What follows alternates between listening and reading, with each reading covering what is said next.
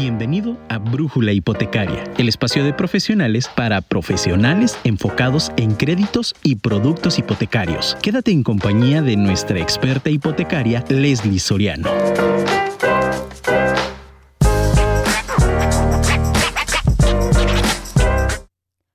Cuando el conocimiento crece, la oportunidad aparece. Mi nombre es Leslie Soriano, soy especialista en créditos hipotecarios y hoy hablaremos acerca del compendio Productos Infonavit. Bienvenidos a nuestro programa número 35 de Brújula Hipotecaria. Comenzamos.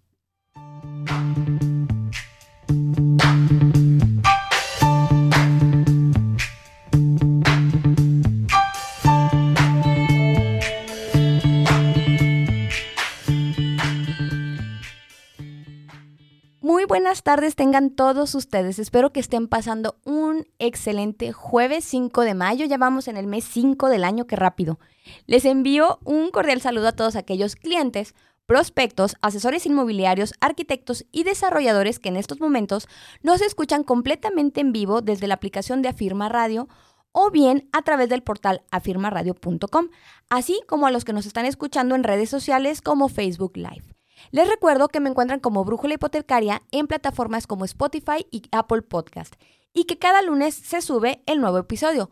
Por lo tanto, si no han escuchado nuestro programa anterior, donde tuvimos la oportunidad de platicar acerca de lo que es el proceso hipotecario, o si bien son nuevos radioescuchas de nuestro programa, pues los invito a que terminando la transmisión del día de hoy se den una vuelta a nuestro podcast donde hablamos desde qué es un broker hasta la descripción de los distintos destinos y productos hipotecarios. Quiero aprovechar también para recordarles el número en cabina y así pueden hacernos llegar sus dudas o comentarios, que es el 33 33 19 11 41, repito, 33 33 33 19 11 41 o directamente en mi número personal 33 13 11 12 95.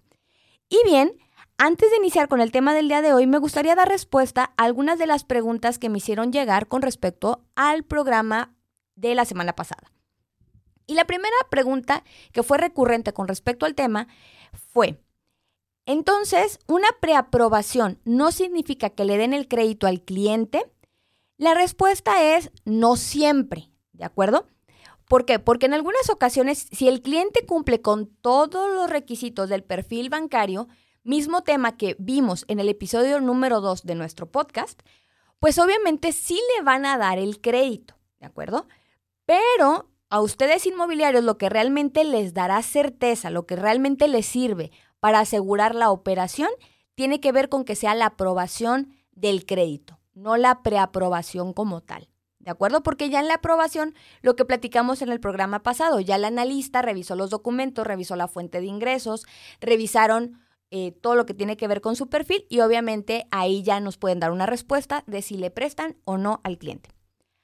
Ahora, otra de las preguntas que me hicieron es por qué en algunos casos, hablando de temas prácticos, con la identificación es suficiente para saber cuánto monto les prestan a los clientes. Y ok, aquí empecemos por aclarar una cosa. Si solo presentamos la identificación, es imposible obtener una autorización de crédito. Eso no sucede. Lo que sí pasa es que en algunos bancos, dependiendo del sistema que tengan de captura, con los datos generales y la identificación, se puede generar un folio y la precalificación. ¿De acuerdo? Que era lo que habíamos platicado en, parte de los procesos, que ahí es cuando se le corre el buró y entonces podemos obtener una precalificación. Pero la aprobación del crédito como tal la obtenemos hasta que el expediente se ingresa y este es revisado por el área de riesgos y análisis del banco. ¿Ok? Y esto sí lo, lo quiero reiterar porque en muchas ocasiones me ha pasado con algunos asesores que me dicen, Leslie, te mando la identificación y los datos del cliente, ¿me puedes decir cuánto le prestan? Y la realidad es que así no funciona el tema de una aprobación del crédito.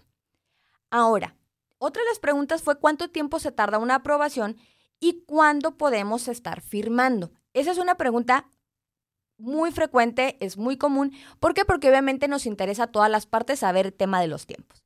Y ok, recordemos que los tiempos estimados pueden ser desde 3 hasta 5 semanas. Si toda la documentación está en orden, y con esto me refiero a los papeles del comprador, a los del vendedor y a la vivienda o terreno a adquirir, ¿de acuerdo? No obstante, si se trata de un producto tipo cofinanciamiento, Pues este tiempo puede variar por factores como los tiempos de dictaminación, eh, si, hay eh, si, hay algún cierre en Infonavit por tema de, sanitización, etcétera. ¿no? ya hay ciertas cosas ajenas a nosotros, pues sí puede, puede ser un poquito más tardado o superar al menos lo que son las cinco semanas. Ahora, dicho lo anterior y aclarado los puntos, hablemos cuando tenemos escenarios o compraventas donde participa el Infonavit. Y obviamente con sus distintos productos. Cuando es el caso, hay dos preguntas que son muy frecuentes. Y la primera es, si el cliente quiere utilizar el Infonavit, ¿se puede comprar una propiedad si esta tiene hipoteca? Esa es una de las preguntas más frecuentes. Y la segunda pregunta, y que sí vamos a aclarar, es, Leslie, ¿tú le puedes ayudar a los clientes a recuperar la subcuenta de vivienda? Son las dos preguntas más frecuentes cuando hablamos del info. Y si bien en los episodios 7, 8 y 9 de nuestro podcast, que les recuerdo, Brújula Hipotecaria en Spotify y Apple Podcast, si en estos episodios hablamos justamente de esta prestación con sus distintos productos, pues me he dado cuenta que en la práctica siguen existiendo estas dudas. Y es por eso que el día de hoy, en Brújula Hipotecaria, vamos a hablar acerca de los, del, del compendio o de lo que trata los productos de Infonavit. Y ojo, quiero aclarar también, no es que vayamos a tocar todo el material que vimos en los episodios anteriores, porque para eso los invito a escucharlos. Más bien, vamos a platicar acerca de un resumen ¿sí? De qué sí se puede, qué no se puede y cuáles son las características principales de cada producto. Pero antes de pasar a este tema, quiero que me acompañen a nuestra primera pausa. Continuamos. Muchísimas gracias por continuar conectados con nosotros. Les recuerdo que pueden enviarnos justamente un mensaje al número en cabina que acaban de escuchar previamente o bien a mi número personal que les, les repito es el 3313 1112 95. Y bien, entremos en materia. En estas últimas semanas me he topado con varios asesores inmobiliarios que me preguntan acerca de qué sí se puede y qué no cuando se trata de alguna operación donde se involucra el Infonavit con sus distintos productos.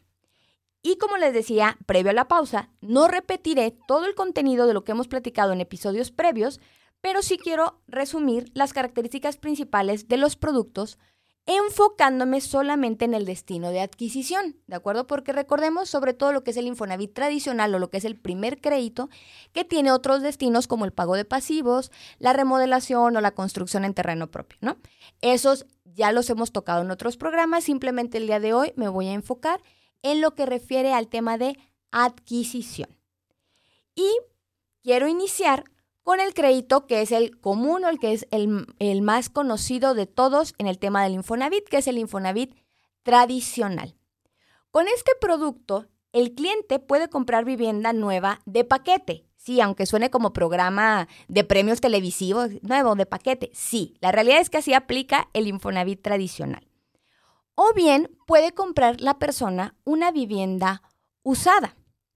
Esta última puede tener gravamen Sí, pero solo si es con Infonavit, lo que he explicado en programas anteriores y lo que se le conoce como traspaso. ¿De acuerdo? ¿Por qué? Porque una de las preguntas frecuentes con las que me he topado a lo largo de estas semanas es, Leslie, la casa tiene gravamen con banco, ¿se puede comprar con Infonavit? O Leslie, la casa tiene gravamen con Fobiste, ¿la puede comprar con Infonavit? La respuesta es no.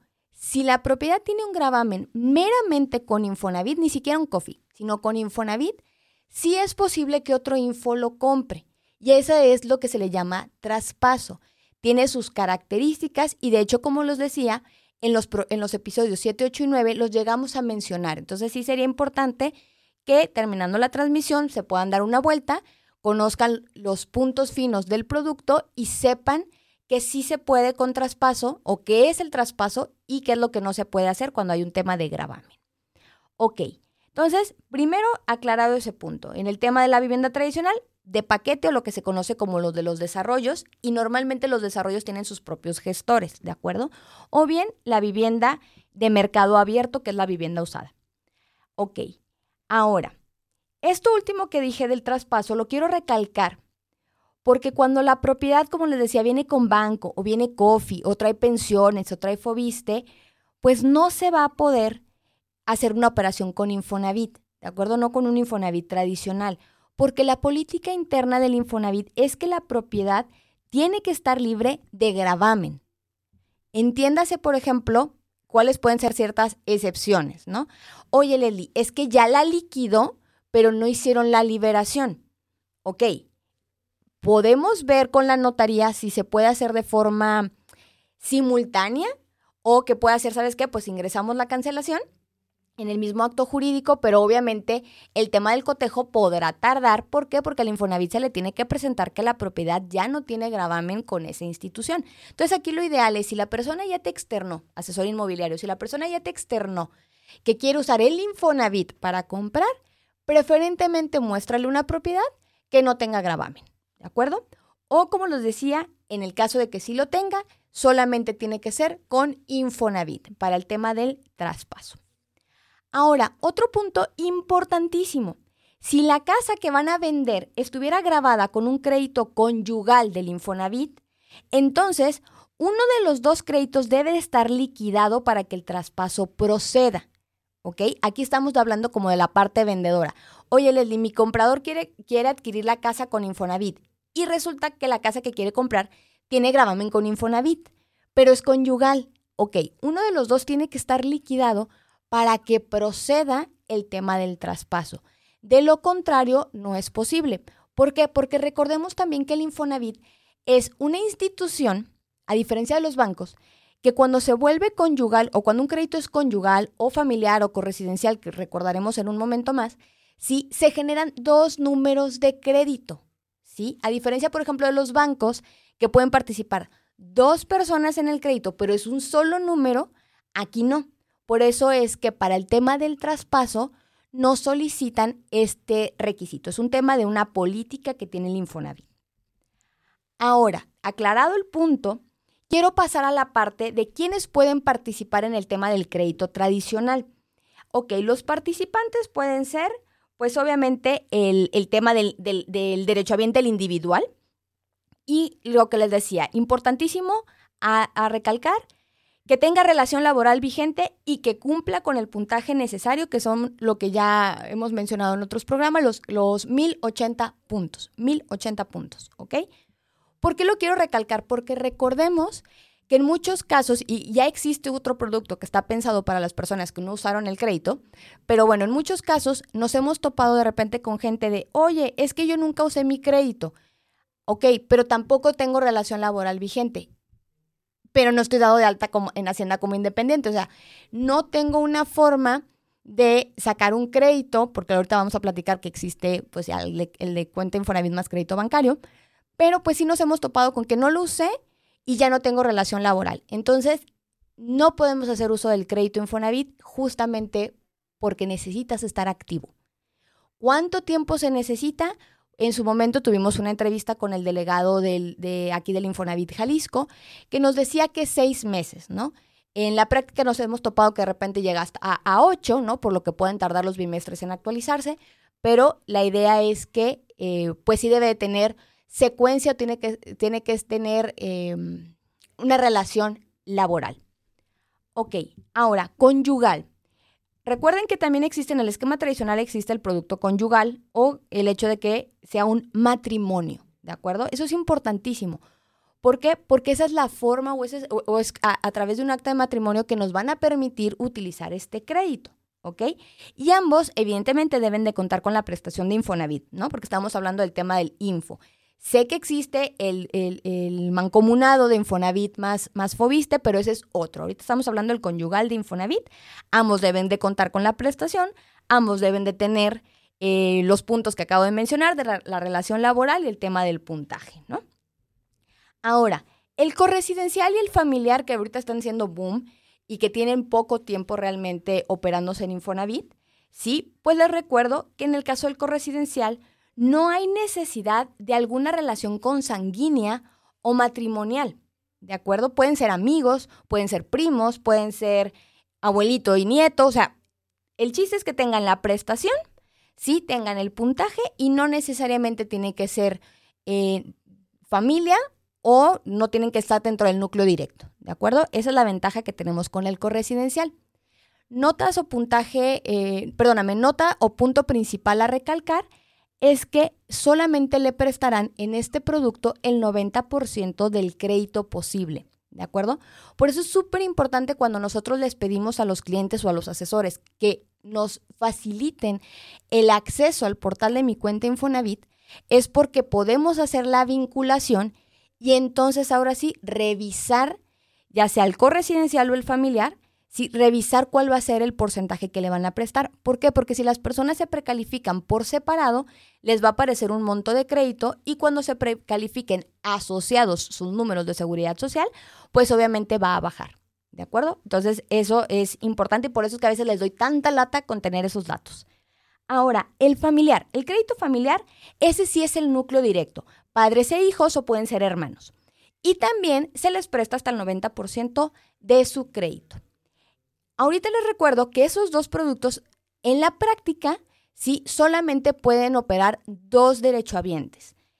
Con los nuevos cambios en el Infonavit veremos si el familiar puede llegar a incluir más participantes, pero hoy por hoy les quiero recalcar, solo son dos personas las que participan como derechohabientes en el tema del crédito.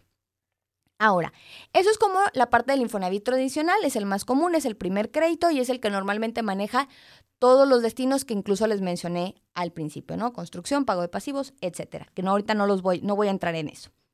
Ahora, existe otro producto dentro del primer crédito que se llama Infonavit. Total, ya lo hemos platicado también pero quiero recalcar los puntos importantes. Y el primero tiene que ver con que en este producto el cliente sí puede comprar una vivienda nueva, o sea, no estamos hablando que sea de paquete, eh, puede comprar una vivienda nueva siempre y cuando el derecho derechohabiente cumpla con un sueldo registrado en Infonavit, ya como se actualizaron las sumas, de, eh, eh, cada febrero viene la actualización del monto de la UMA, pues ahorita el monto mínimo para el derecho habiente en el tema de su sueldo registrado son 33 mil pesos, ¿de acuerdo? Para que pueda entonces comprar una casa nueva que no esté en, un, en, paquete, sí, tiene que tener 33 mil pesos como mínimo registrados de sueldo en Infonavit. Si no quisiera una vivienda nueva, puede hacer eh, uso de este crédito para una vivienda usada sin ningún problema. Y al igual que el producto anterior, también se puede operar el traspaso ¿Por qué? Porque se encuentra en esta categoría de ser el primer crédito, ¿de acuerdo? Ahora, en el Infonavit total, ¿quiénes pueden participar? ¿Quiénes pueden juntar sus créditos? Ok, puede ser el individual, el derecho derechohabiente igual debe de tener relación laboral, debe de cumplir con, los, con el puntaje necesario que son los 1080, ¿sí? Y puede ser conyugal también. Ambos con la prestación de Infonavit, cada uno que cumpla con lo previamente señalado, ¿sí? Y ambos pueden juntar su crédito Infonavit total. Son los únicos que pueden participar. ¿A qué voy con esto? Que ni el corresidencial ni el familiar puede operarse en el tema de Infonavit total. Ese tiene que ser Infonavit tradicional. Aquí solo individual y conyugal. Y en el tema de la casa nueva, quiero recalcar también un punto en mayúsculas negritas importante. Si es un crédito conyugal el producto es Infonavit total.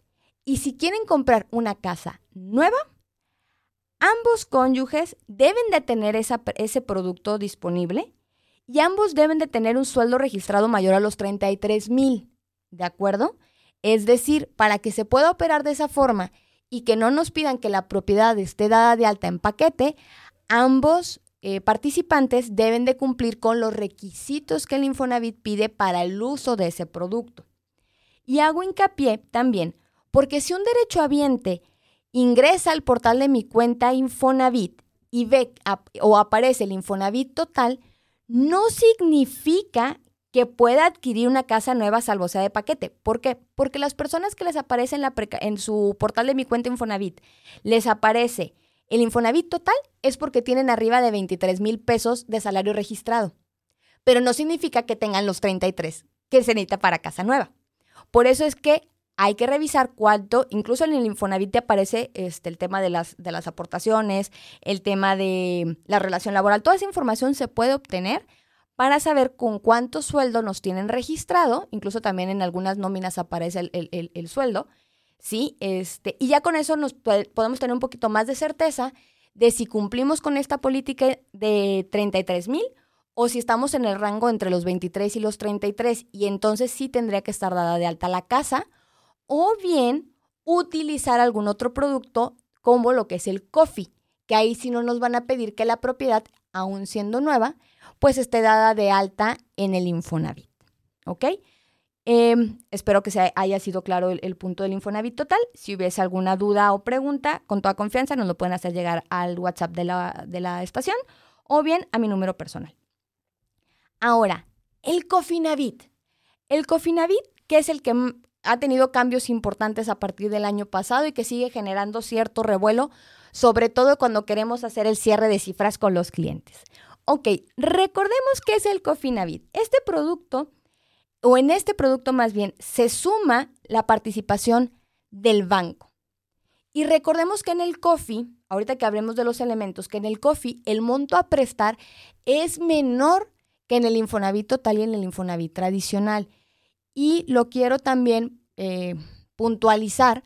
¿Por qué? Porque muchas veces, por desconocimiento, las personas cuando se acercan a ver alguna propiedad, pues dicen, ay, en mi info, no sé, me prestan un millón, la casa vale dos, y entonces pues lo hago coffee y le pido el millón que falta al banco. Y no necesariamente, ¿por qué? Porque la parte del coffee es menor al Infonavit en el tema del préstamo. Entonces a lo mejor no es un millón el que falta, a lo mejor es un millón y medio haciéndolo cofinanciamiento. Entonces, eso es, eso es importante recalcar y cuando tengamos ese acercamiento con el cliente, bueno, su servidora le explicará el tema de los montos, pero también ustedes asesores, sí es importante que recuerden esa parte. ¿Para qué? Para que no nos vayamos con la finta de que entonces, ah, el crédito que le falta es muy poquito. No necesariamente. Seguramente se está, están viendo lo que es el monto del Infonavit y no del COFI. Recordemos que aquí el Cofinavit se compone de tres partes, la subcuenta de vivienda, el crédito Cofinavit y el crédito bancario. La suma de estos elementos nos resultará en el total o en el 100% del valor de la casa. No estoy diciendo que así se aplique, estoy diciendo que la suma de estos conceptos, si la casa es de 2 millones, la subcuenta, el crédito del banco y el crédito COFI nos resultará en 2 millones. ¿Ok? En la práctica, sabemos que a la hora que se descuenten los impuestos y derechos, los gastos notariales, comisiones por aperturas, comisión, eh, la parte, por ejemplo, del Infonavit de titulación y gastos financieros, etcétera, pues obviamente el cliente va a tener que desembolsar recursos. Recordemos, recordemos que desde el año pasado principalmente en mayo, justamente, y si mal no recuerdo fue el 21 de mayo, cambió la política del COFI de tal forma que no puede sobreaforarse, ¿ok? Y que obviamente cuando se sobreaforaba, pues el banco nos prestaba la parte para cubrir los conceptos adicionales, nos prestaba dinero extra, llegamos a veces hasta el 110% de aforo. ¿Para qué? Para que pagaras gastos, pagaras este, la comisión por apertura, incluso hasta te podía quedar ahí un dinerito para recuperar la parte del enganche o hacerle algunos arreglos a la casa, ¿no? Eso sucedía antes, ahorita ya no. Por lo que obviamente, sí, ya no, ya, ya no se puede y se tiene que ajustar esta suma de, de elementos, pues al valor de la propiedad. En el episodio donde hablamos justamente del Cofinavit, explico algunas de las formas en las que podemos apoyar al cliente para que no tenga que desembolsar tanto, o sea, si se puede evitar el desembolso, qué maravilla, o que desembolse lo menos posible. Por lo que los invito a que se den una vuelta nuevamente al podcast, ¿sí? Y que vean las formas en las que sí podemos ayudar a concretar esa operación de compra-venta y que al cliente no le vaya a faltar recursos para comprarte. Ahora, en el tema del Cofinavit, sí quiero recordarles que la política del instituto nos dice que la casa debe estar libre de gravamen, ¿de acuerdo? Aunque ya hemos comentado en otros episodios que en algunos casos, si la propiedad tiene gravamen solo con el banco, puede ser posible que con un Cofinavit podamos hacer la operación de compra-venta, ¿de acuerdo? Ya si quieren ver más detalles, el cómo sí, cómo le podemos ayudar, etcétera, pues ahora sí que los voy a invitar a que me manden un mensajito, veamos el caso de cada cliente y con todo gusto lo resolvamos. ¿Ok? Pero sí, sí es posible hacer alguna estrategia donde también si la casa cuenta con gravamen, que sea 100% bancario, pues podamos hacer la, la operación con un cofinanciamiento. Igual, ah, de, bueno, ahorita ya estoy viendo que me están llegando unos mensajitos. Ahorita que regresemos de la siguiente pausa, que todavía no nos vamos, porque ya me voltearon a ver a caminar. No, todavía falta, todavía falta. Este, veré las, las dudas y los comentarios. Ok, el siguiente producto, y de hecho fue, eh, este lo, quiero desglosar, porque incluso uno de, los chicos de Century 21 me, dijo, Leslie, quiero que me expliques cómo funciona el apoyo Infonavit. Y es justamente el siguiente producto que vamos a tocar. El, apoyo Infonavit, quiero que partamos de la premisa que es un crédito 100% bancario. Leslie, ¿qué tiene que ver el Infonavit en el apoyo, en este producto si el, si, si el crédito es bancario? Ok. Recordemos que aquí la subcuenta de vivienda queda como garantía de desempleo. Es decir, no se recupera, no se saca ese, ese, dinero del Infonavit. Ese dinero se queda resguardado como un seguro. Y en caso de que el cliente pierda relación, la relación laboral y se venzan o se acabe el plazo o la cobertura que tiene el crédito del banco en lo que refiere al desempleo, entonces la institución con la que tiene el préstamo podrá tomar lo que corresponda a la mensualidad. ¿De acuerdo? Es decir, ah, pues tienes 60, te tomo los 60. No, es, tú me pagas 10 mil al mes, ok, pues yo te voy a tomar este mes 10 mil pesos de tu subcuenta. Ya si después tienes relación laboral, pues obviamente se le notifica para que ya no esté tocando ese dinero, ¿no? Pero si el siguiente mes sigue sin presentar relación laboral o sigue sin generar el tema de ingresos, porque estás en la búsqueda de empleo, porque estás empezando un negocio, etcétera, pues entonces el banco volverá a tomar los otros 10 mil que les corresponda. Es así como funciona. Y aquí quiero tocar la parte de la subcuenta, porque también varios inmobiliarios me han dicho, oye Leslie, a mi, cliente le ha llegado esta promoción o esta publicidad donde dice que pueden recuperar la subcuenta de vivienda con un debido porcentaje. A ver, vamos aclarando un punto, porque esto que les voy a decir viene del mismo Infonavit. La subcuenta de vivienda solo puede salir de, o sea, de una forma o el deber ser, para no usar otro término, el deber ser es que puede salir a través de un crédito hipotecario con el destino que sea construcción, pago de pasivos, adquisición, etcétera. Sí, este o en el momento de que ya venga la parte de la pensión o de la jubilación a través de la FORE. Esas son las formas en las que se recupera o se toma el dinero de la subcuenta. ¿Que existen otras estrategias? Sí, son verdad. Por ejemplo, a mí me llegó una publicidad y ahí mismo decía en la publicidad, ah, que en un lapso de tanto tiempo se te, se te regresa lo de la subcuenta, etc. Lo que se hace normalmente son o, se sacan créditos de remodelación o se, se hacen compraventas donde sacas un crédito, haces un traspaso y entonces ahora sí, la inmobiliaria o, este grupo que te haya ayudado a hacer esa operación, pues con el traspaso se liquida el crédito porque la otra persona ya compró y entonces lo que equivalía a tu subcuenta, pues te lo dan con tu debido, este, con tu debido o restando el debido porcentaje de su comisión. Eso es lo que sucede. Entonces, ¿qué pasa? Tú ya usaste tu primer crédito. Ah, ya querías después comprar otra propiedad, lo quieres hacer con Coffee lo siento, ya no va a aplicar porque automáticamente te va a aparecer el segundo crédito, ¿ok? Entonces, sí es importante aclararlo.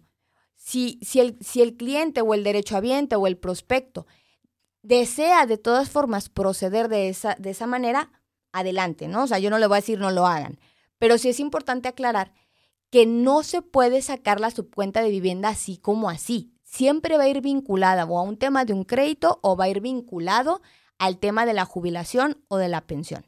¿Ok? Entonces, aquí lo, quiero recalcar y, lo, y me quiero agarrar de la parte del apoyo porque ni siquiera en el apoyo se saca. ¿Ok?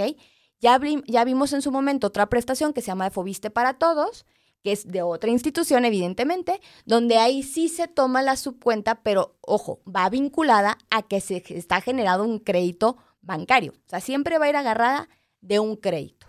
¿Ok? Entonces, aclarado lo anterior, quiero continuar con las ventajas o características del apoyo Infonavit. Las aportaciones, que ese es otro punto importante o característica del apoyo Infonavit, las aportaciones posteriores a la firma se van a ir como abono a capital o abono al plazo, al tiempo del crédito, ¿ok? Del crédito bancario. Y tarda en reflejarse normalmente la primera aportación aproximadamente ocho meses. ¿Ok? Aunque ya se tiene la orden desde que se están firmando los, las escrituras, los, los, contratos con el banco, el, el famoso 43 bis, sí que es otro documento que se firma, la realidad es que en la práctica van a reflejarse más o menos en ocho meses la primera aportación de parte del Infonavit al crédito del banco, ¿ok? Y lo señalo también porque de repente nos pasa con clientes, oye, es que no lo están aplicando, no, es que no lo hizo el banco, no, es que el Infonavit no lo está mandando. No, tiene un tiempo y casi siempre son ocho meses. Nos ha pasado a veces que seis. Ha habido casos extremos que hasta los doce, ¿de acuerdo? Entonces no es que no se haya solicitado, simplemente son temas de procesos y se puede tardar ese tiempo. Aquí, en el apoyo Infonavit, sí puede tener gravamen la propiedad. ¿Por qué? Porque es un crédito bancario. Entonces no hay problema por eso. Aquí lo que sí hay que, hay que considerar es que la institución con la que se tenga el gravamen, ya sea una o dos, ¿no? Si, es un COFI o si es un FOBISTE para todos, etcétera, ¿no? Con quien se tengan las hipotecas, pues sí emitan las cartas condicionadas al pago o lo que son las cartas saldo, ¿de acuerdo? Según como la llamen cada institución.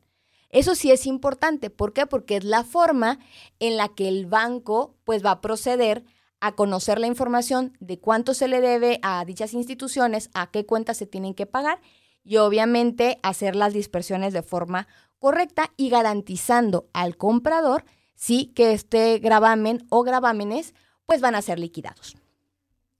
Ahora, al ser un crédito bancario, como les decía, el número de participantes en el mismo pueden ser uno o dos, ¿de acuerdo? Lo relevante aquí es que solo las aportaciones del titular del crédito y obviamente solo la subcuenta del titular del crédito son las que van a estar vinculadas. Es decir, la subcuenta como garantía de desempleo y las aportaciones son las del titular son las que se van a dirigir al banco.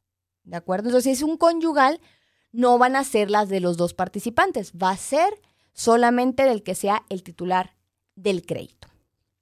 Y antes de pasar a los últimos productos y características, así como algunas novedades que tenemos del Infonavit, les pido que nos acompañen a nuestra segunda pausa comercial. Regresamos. Muchísimas gracias nuevamente por seguir conectados con nosotros a través de las diferentes plataformas. Les recuerdo que nos pueden escuchar en la aplicación de Afirma Radio, nos pueden escuchar a través del portal de afirmaradio.com o a través de Facebook eh, en la página de Afirma Radio como tal.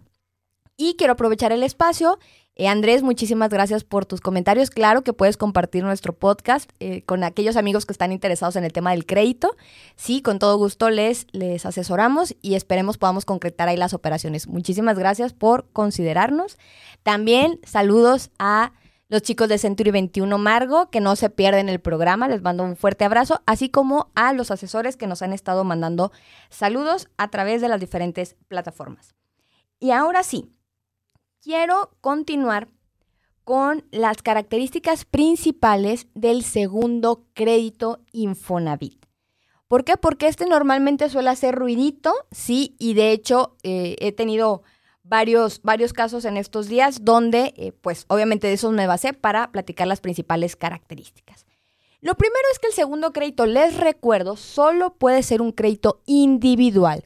Si bien el Infonavit ha reformado algunos de sus productos, ha cambiado algunas políticas, sí, lo que es el segundo crédito sigue siendo individual, ¿ok? Entonces, eso es importante, lo primero. Segundo, no puede usarse para manejarse como un traspaso. ¿Ok? El segundo crédito no entra en esa categoría. Todo lo que tenga que ver con traspaso va relacionado al primer crédito. El segundo, no. Por ende, la casa tiene que estar libre de gravamen sí o sí. La tercera es que de forma obligatoria se tiene que hacer la consulta del buró desde el portal de mi cuenta Infonavit para conocer la precalificación. Lo que ya hemos platicado, todavía el primer crédito en algunos productos podemos darle no autorizo y podemos ver una precalificación aforada o en un porcentaje que casi siempre suele ser del 60%. Es decir, lo que nos aparezca ahí, si el cliente tiene un buen historial crediticio y tiene 1080, 1090 o, de 1100 hacia arriba en puntaje, pues obviamente el crédito que ahí me aparece es menor al que realmente le van a prestar. Pero en el segundo crédito, sí o sí, si quiero ver la precalificación, necesito que el derechohabiente consulte su buro de crédito a través del portal. O sea, ellos hacen ahí la consulta, se hace match y entonces aparece la precalificación. ¿De acuerdo? Eso es sumamente importante. También es importante recalcar que no puede cofinanciarse. ¿Ok? El segundo crédito solamente es con el Infonavit. El aforo máximo es del 95% entre crédito y subcuenta, por lo que se debe de contar sí o sí con el 5% de enganche. Oye, Leslie, ¿qué pasa con el tema de los gastos notariales? ¿O qué pasa con el pago de impuestos? Ok, recordemos que el Infonavit sí nos puede prestar o van a tomar de nuestro crédito posible para cubrir ese monto, ¿ok? Y lo que quede es lo que se va a usar para la compraventa. Si lo que queda es superior al 95 de aforo, no nos van a dar ese superior, se van a ajustar de tal forma que tú tengas que desembolsar el 5% de enganche ya, ya, saben que hemos platicado que existen algunas formas, ¿no? Si el aforo es mayor a la compra-venta, bueno, podemos escriturar a lo mejor por un monto un poquito más alto para tratar de cubrir esa diferencia, etcétera. ¿Sí? Pero aquí sí es importante recalcar que sí debe de existir o sí se le va a pedir al cliente un enganche en el tema del segundo crédito. Y otro punto sumamente importante, ¿hay forma de que el Infonavit nos prohíba utilizar un segundo crédito? Sí, si no, eh, si no fue correctamente la gestión de nuestro primer crédito. Y se los platico porque ya me pasó hace un año y traemos un caso así medio complicado. ¿Qué sucede? Cuando nosotros, como derechohabientes, le regresamos la propiedad al Infonavit, al final del día entra en un mal pago. Leli, es que no la quiero pagar mal, ya no la puedo pagar, o la casa fue vandalizada porque está súper lejos y nadie la habita, entonces ya no quiero tener esa deuda y se la regreso al Infonavit. Y está bien, es sano para ti en el tema de tus finanzas. Pero para el Infonavit es una característica o es un, es un tema de mal pago. ¿Por qué? Porque el, Infonavit no recupera su préstamo porque tú le regreses la casa. Lo recupera hasta que la venden en remate. Entonces, ¿qué sucede? Puede pasar que en el portal de mi cuenta Infonavit aparezca que tienes derecho a un crédito y en la práctica no. ¿Por qué? Porque es una política del Infonavit donde ese punto en particular es eh, eh, faculta al Infonavit a no darte el segundo crédito. ¿De acuerdo? Entonces ya me pasó una vez este, que no podíamos vincular y no hasta que ya el cliente me dijo, ay, es que hace ocho, nueve años regresé a la casa, entonces ya vimos el caso con Infonavit en México y lo que nos contestaron fue justamente esa política, este, y por lo tanto, aunque aparezca en el portal que tiene derecho a un crédito, pues nunca se va a poder vincular la información en, ya a la hora de que quieran capturarlo. Entonces, esa es una de las formas en las que el Infonavit puede no darte el segundo crédito. ¿De acuerdo? Entonces, aclarados los puntos o características principales del segundo crédito, es que quiero platicarles acerca de los bebés de Infonavit, los nuevos productos y algunas novedades. Y la primera obviamente tiene que ver, y ya también tenemos un episodio donde hablamos de este producto, cuenta Infonavit más crédito bancario. Prácticamente es un cofinanciamiento para personas independientes. ¿De acuerdo? Lo principal evidentemente es que los prospectos pues deben de cumplir con el perfil bancario de las personas que son profesionistas independientes, es decir, que comprueben sus ingresos, que estén dados de alta en Hacienda, por nombrar algunos de los requisitos, ¿no? Porque al final del día aquí entra en operación el banco. Entonces, primero deben de tener la autorización del banco para este, poder ser sujetos de este crédito. Para el Infonavit, ¿qué características necesitan cumplir? Pues obviamente el que no hayan utilizado su primer crédito. ¿De acuerdo? Esa es una característica. Y otra de las características, pues es que obviamente no tenga una relación laboral vigente, sino que es independiente como tal. Aunque en la práctica, ya les he comentado por ahí, que si hay un banco que nos ha dejado que la persona sí tenga relación laboral, pero que no tenga la prestación. Ya después les platicaré cómo, cómo, cómo le hicimos con ese, con ese caso, pero pues sí es importante, ¿no? Que eh, el momento en el que no tienen la prestación de Infonavit, cuando tú entras a la preca, te va a aparecer la información del crédito Infonavit más cuenta, Infonavit más crédito bancario. esa es la forma en la que tú te vas a dar cuenta que puede ser la persona sujeta a ese producto, pero tomando primero en cuenta que sí sea candidata de, con el perfil bancario para el crédito por parte de la institución crediticia, llámese Santander, llámese HSBC, Scotiabank, etc. Ahora, la suma de sus elementos va a ser exactamente igual que un financiamiento tradicional, es decir, no existe sobreaforo la misma regla de la suma de la subcuenta más un porcentaje, porque aquí si hay un porcentaje del, del crédito Infonavit más el banco no superará el 100% del monto de la propiedad. Ahora, ¿quiénes pueden participar en este tipo de crédito? Puede ser individual o puede ser conyugal, no hay ningún problema. Aquí lo único que sí nos piden por política del producto es que si va a ser un matrimonio el que va a participar con este producto, si ambos van a sumar ingresos, pues obviamente ambos deben de cumplir con el perfil. Es decir, ninguno de los dos debió haber usado su primer crédito, los dos tienen que estar dados de alta en Hacienda, los dos deben de comprobar ingresos, es decir, deben de cumplir con el perfil bancario. Si alguna de las partes no lo cumple, no puede ser sujeto a que sea un crédito conyugal, lo que es la cuenta Infonavit más crédito bancario. Y el tema del terreno, porque sí, ya salió el mes pasado, ya apareció cuando se actualizaron la, información en el portal, ya se puede comprar terreno con crédito Infonavit. ¿Sí? De hecho, me han preguntado, oye, Leli, yo sí, pero tenemos un tema que todavía no nos bajan las características de cómo va a funcionar. Pero bueno, ya se puede. Estamos esperando que nos bajen esa información para hacerles como una cápsula informativa de eh, qué se necesita para los derechohabientes que quieren comprar un, terreno con Infonavit. Lo que sí nos ha dejado muy claro el instituto y que incluso se llegó a mencionar cuando tuvimos la entrevista con el licenciado Ramón, el, delegado de, Infonavit Jalisco, es que el terreno adquirir debe ser un terreno urbanizado, ¿de acuerdo? Ya hemos hablado en otro episodio donde, habla, donde tocamos el tema del crédito de terreno, cuáles son las características de un terreno urbanizado, ¿ok? Porque el objetivo principal de este crédito similar al, tema cuando hablamos de un crédito bancario para terreno, es que lo que se pretende es que se adquiera un terreno que va, en el que se va a poder construir un inmueble de uso habitacional. No está pensado para comprar terreno y hacer una torre de departamentos, no está pensado para comprar un terreno y hacer una plaza, está pensado para que puedas comprar un terreno sobre el cual construirás una propiedad de uso habitacional. ¿Ok?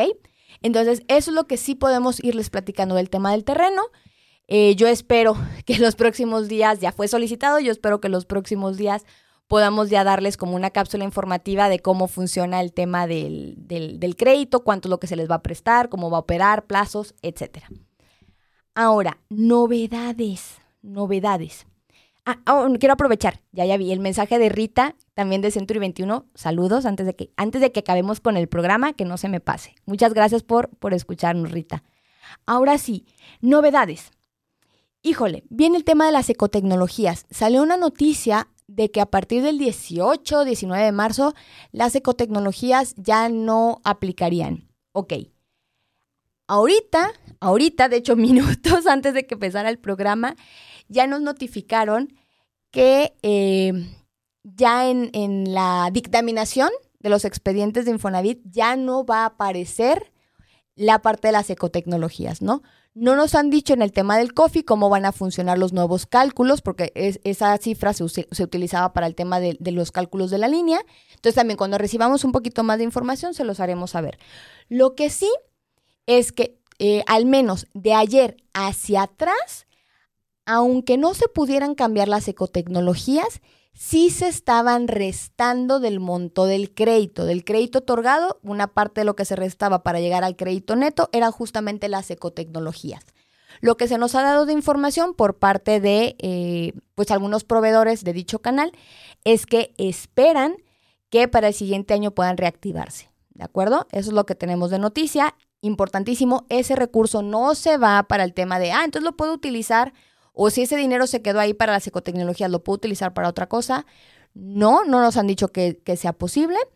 Eh, lo que sí, lo que sí es que lo que hemos ya platicado, ¿no? Mientras ese recurso no se utilice, pues al final del día mm, va a tener un comportamiento un poquito distinto lo que tenga que ver con tu mensualidad. No baja lo que dice de tu aviso de retención, pero sí lo que estaba destinado a pagar ese vale mientras no se cambie, se destinará para la amortización del crédito hipotecario que tengas vigente. Si les quedó alguna duda o requieren más información, y adicional a eso, quieren darnos la oportunidad de que llevemos su trámite, contáctenme para que pueda atender cada caso de forma personal. Les recuerdo que podemos operar a nivel nacional. Desde aquí, desde Jalisco, podemos llevar la operación para que ustedes compren en cualquier parte de la República, siempre y cuando el banco en cuestión tenga presencia. Les recuerdo también que pueden contactarme a través de mi página en Facebook. Me encuentran como SG Brokers, ¿sí? Y les reitero, con el logotipo de SOC. Si tienen dudas, porque ya me han preguntado por qué SG es de Soriano Guzmán, mis apellidos. Y a mi correo personal también pueden hacerme llegar su contacto. Es lsoriano.socasesores.com o les reitero mi celular 3313 1112 95. Muchísimas gracias nuevamente por compartir su espacio el día de hoy conmigo y Dios primero nos escuchamos el próximo jueves en punto de las 3 de la tarde.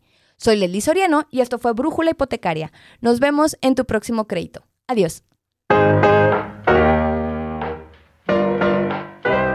Sin lugar a duda, hoy tenemos la dirección correcta. ¿Y hacia dónde vas tú? Escucha nuestro siguiente programa y conviértete en un experto broker hipotecario. Te esperamos el próximo jueves en punto de las 3 de la tarde.